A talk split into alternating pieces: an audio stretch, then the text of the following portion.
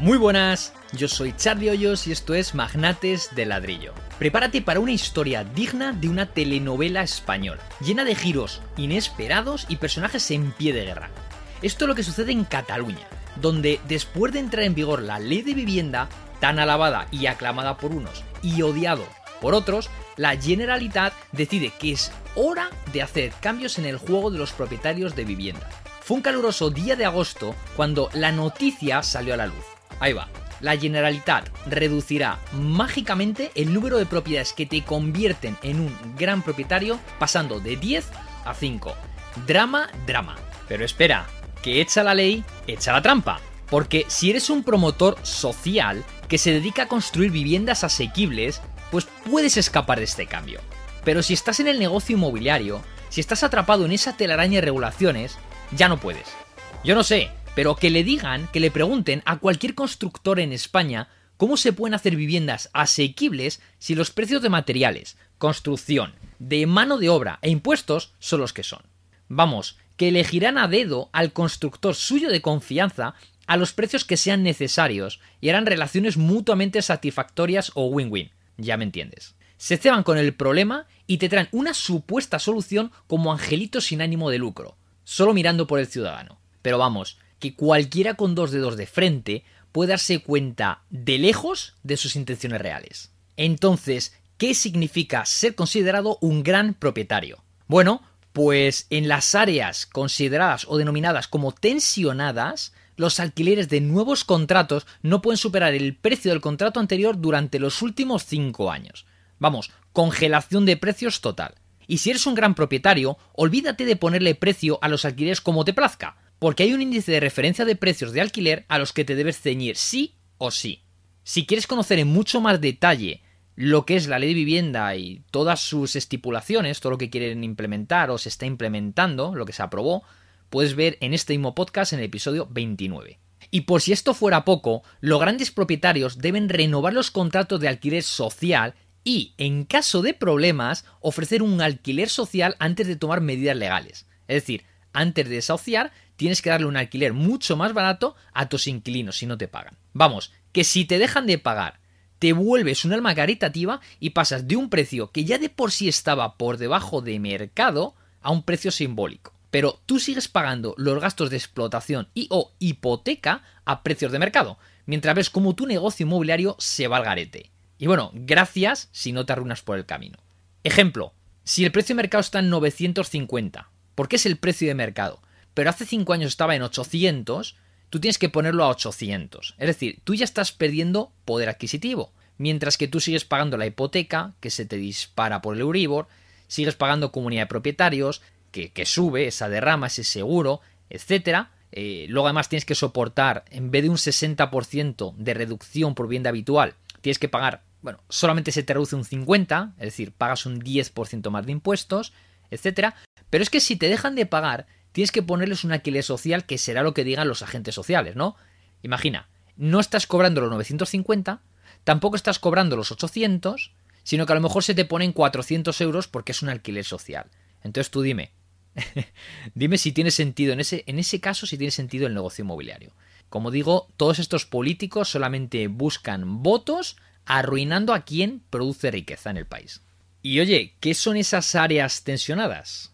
Pues bueno, en Cataluña hay 140 municipios que entran en esta categoría. La Generalitat dice que en estas áreas viven 6,2 millones de personas. Según ellos, esto significa que están liberando una tonelada de viviendas asequibles en áreas donde vive la mayoría de la población catalana toma ya mercado, bueno, mercado, toma ya ley de la vivienda, ¿no? Que al final está abriendo el mercado, lo está rompiendo, porque no, no tiene ningún sentido.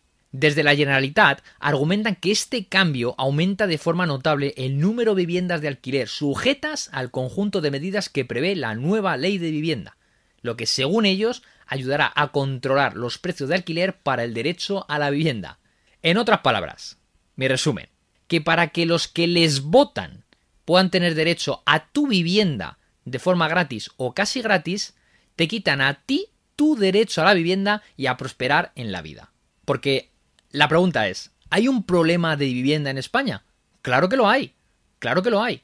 No hay la oferta suficiente como para satisfacer la creciente demanda que hay. Lo que no se puede hacer es reducir o anular la seguridad jurídica del propietario porque lo único que haces es tumbar todavía más la oferta. Pero claro, ellos lo que quieren los políticos es acrecentar el problema que hay para seguir capitalizándolo para sus intereses. No hay más. Ahora bien, lo que no se puede tampoco hacer es, si hay un problema de vivienda, es el Estado el que tiene que garantizar ese derecho a la vivienda. Es el Estado. No que al final va a ser el propietario, el inversor, el que tiene que actuar, el que tiene que actuar como de agente del Estado para garantizar ese derecho. Eso no tiene ningún sentido. Aquí, como suelo decir, hemos venido a este mundo solos. Y no tenemos por qué estar cuidando los intereses ni de políticos ni de otros ciudadanos. Es así, porque no tiene ningún sentido que tu trabajo, tu talento, tus inversiones, etcétera, sean para pagarle la fiesta a unos políticos o ayudar a vivir a esa persona o sacar adelante familias. No tiene sentido. Tiene, para eso está el gobierno, ¿no? Y a mí me parece muy bien que se construya vivienda, vivienda de social, pero no solamente tanto construir, porque siempre hay intereses ocultos por detrás, ¿no? Intereses creados entre constructoras, bancos, políticos de la urbanización, etcétera, ¿no? Sino que también hay que ver el inventariado que hay por localidades y en función de eso darles otro uso, porque hay muchísimos edificios que pertenecen a ciertas localidades o comunidades autónomas que están en desuso desde hace 10, 20 años. Joder, pues coges edificio, lo reformas y a lo mejor lo haces sacar de ahí 20, 30 viviendas. Y eso dalo en, en beneficio de la comunidad, ¿no? En alquiler social. Y bueno, parece que hay ciertos colectivos e instituciones que no están contentas con este giro en la trama. Es el caso de la patronal Foment de Trebal y la Asociación de Promotores y Constructores de Edificios de Cataluña, la APCE, que no es ya solo que estén descontentos, sino que tiene un cabreo monumental emitieron un comunicado conjunto en el que lamenta la decisión de reducir el número de propiedades requeridas para ser considerado un gran propietario. ¿Por qué? Porque esto solo significará que va a ser cada vez más difícil para los futuros inquilinos encontrar una vivienda en el mercado.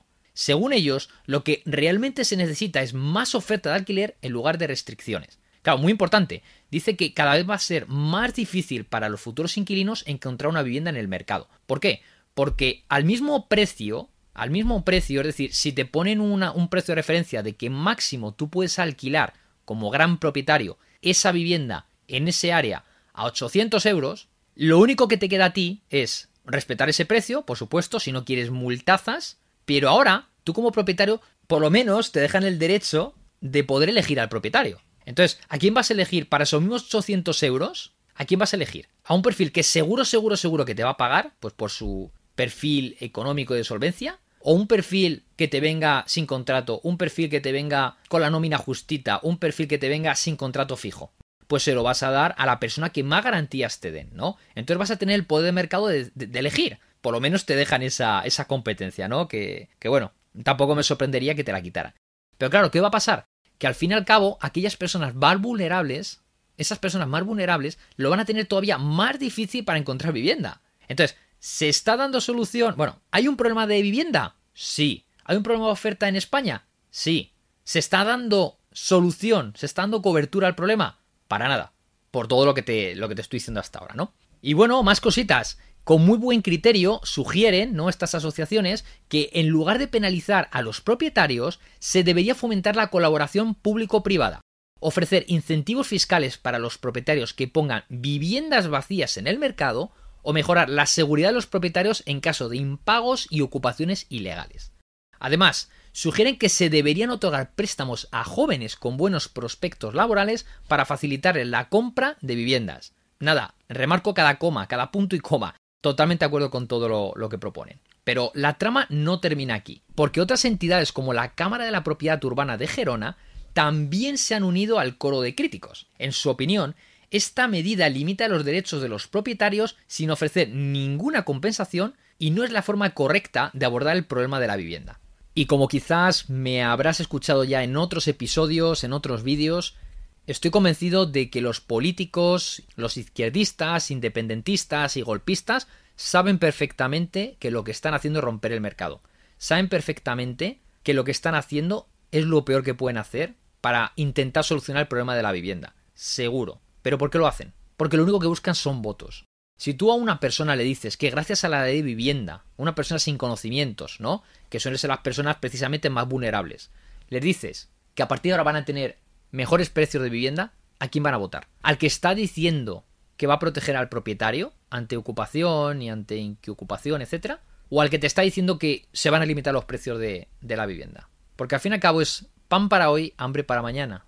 Porque al final sabemos que no se va a solucionar el problema. Pero repito, aquí el objetivo de toda política es resolver los problemas, ambiciones y objetivos de los políticos, no de hacer nada productivo por el ciudadano. Que te quede siempre clarito. Y llegamos al final del episodio de hoy. Ya ves que esta trama está muy lejos de su final feliz, y parece que habrá muchos rifirrafes en los próximos años, especialmente porque tiene toda la pinta de que este colectivo de izquierdas y sus compinches independentistas y golpistas seguirán en el gobierno durante al menos cuatro años más. Y como siempre, felices inversiones y que seas muy feliz. Que tu libertad financiera está cada vez más cerca. Y eso es todo por hoy, mi querido magnate de ladrillo. Espero que hayas disfrutado y aprendido mucho con el episodio de hoy. Si te ha gustado y te ha aportado valor, puedes dejar un like, una reseña y suscribirte para que recibas notificaciones cada vez que suba un nuevo episodio. Y puedes suscribirte sea cual sea la plataforma que estés utilizando para escuchar este capítulo. Apple Podcast, Google Podcast, Spotify, iBox, Amazon Music, la que sea. Ya sabes, el algoritmo de estas plataformas es muy caprichoso y necesita combustible en forma de likes, reseñas y suscripciones. Así que vamos a darle esa gasolina que necesita para llegar a más personas. De verdad, no te lo pediría si no fuera importante. Pero es que es un pequeño gran gesto que está en tu mano y que me servirá de motivación para continuar creando contenido de calidad. Pero no solo eso, sino que estarás ayudando a que este contenido pueda llegar a más y más personas que quieren vivir de las rentas. Personas como tú que quieren alcanzar su libertad financiera y convertirse así en individuos más felices. Y oye, también puedes compartirlo con tu familia y amigos. Seguro que te lo agradecerán, ya lo verás. Gracias a tu granito de arena, estarás contribuyendo a crear un mundo más libre financieramente hablando. Te lo agradezco millones, mi querido magnate de ladrillo.